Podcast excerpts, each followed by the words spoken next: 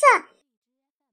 清晨，小刺猬去森林里采果子，在小路边，它看见一只小獾在学做木工。小獾已经做成了三个小板凳儿，板凳儿做的很粗糙，但是看得出它做得很认真。小刺猬走到小獾身边。拿起板凳儿，仔细地看了看。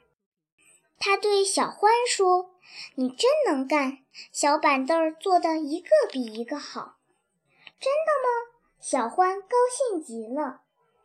傍晚，小刺猬背着几个红红的大苹果往家里走。小獾见小刺猬来了，高兴地迎上去。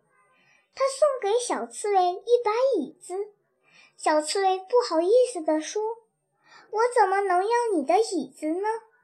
我可我可没干什么呀。”小獾拉着小刺猬的手说：“在我有点泄气的时候，是你称赞了我，让我有了自信。瞧，我已经会坐椅子了，这是我的一点心意，收下吧。”小刺猬连忙从背上取下两个大苹果，对小獾说：“留下吧，这也是我的一点心意。”小獾接过苹果，闻了闻，说：“你的苹果香极了，我从来没有见过这么好的苹果。”小刺猬也高兴极了，说：“谢谢你。”你的称赞消除了我一天的疲劳。谢谢收看，